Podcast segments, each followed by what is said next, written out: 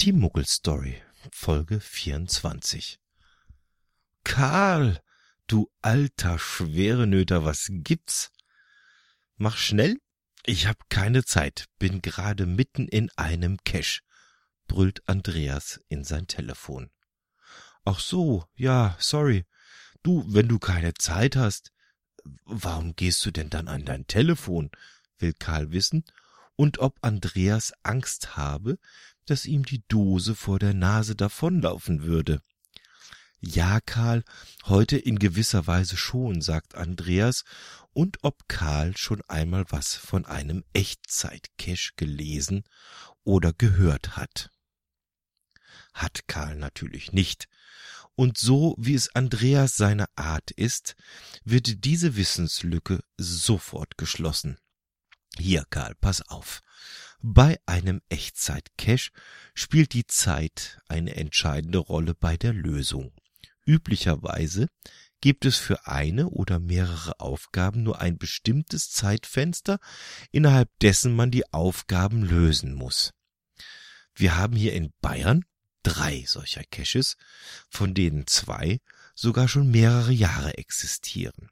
24 spielt nachts und dauert circa fünf Stunden. Der andere Cache Gamer liegt bei Miltenberg im nordwestlichen Bayern und spielt ebenfalls in der Nacht. Da brauchst du auch so circa drei Stunden Zeit für. Und seit 2014 ist in der Innenstadt von München noch ein Where I Go hinzugekommen, der die meisten Favoritenpunkte aller bayerischen Echtzeit-Caches bekommen hat. Sherlock das große Spiel heißt er und ist wohl unter dem GC-Code GC5BAHJ zu finden und da steckt Andreas gerade jetzt mittendrin.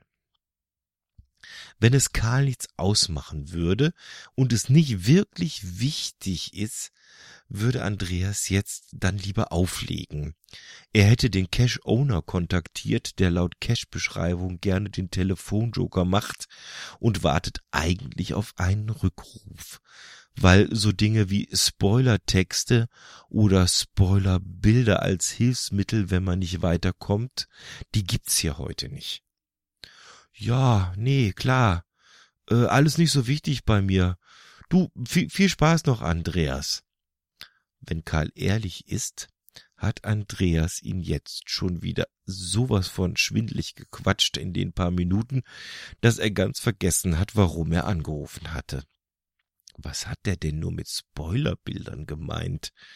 Ein weiteres Wort, das vorerst mal in Karl sein schwarzes Notizbuch wandert, und wo er gerade das Wort notiert, fällt ihm auch wieder ein, warum er Andreas anrufen wollte in seinem Buch steht. Mikrocontroller AT Tiny 13 Volt von der Firma Atmel. Der Controller wird mit Hilfe der Sprache Bascom programmiert und ein Arbeitskollege bastelt daraus Reaktivlichter. Das hat er gesagt. Und die sollen wohl bei Geocachern sehr beliebt sein, die gerne Nachtcaches machen. Reaktivlichter sind kleine elektronische Schaltungen mit einer Leuchtdiode und einem Helligkeitssensor. Bei Dunkelheit lassen sie sich mittels einer Taschenlampe aktivieren und blinken dann in einer vorher eingestellten Blinksequenz, hat ihm sein Kollege so noch erklärt. Karl hatte Andreas fragen wollen, ob er so Dinger brauchen kann. Der Kollege hätte da noch welche zu Hause herumliegen, die er nicht mehr braucht und würde die wohl für schmales Geld abgeben, spricht eine Einladung auf ein Bier würde reichen und fertig.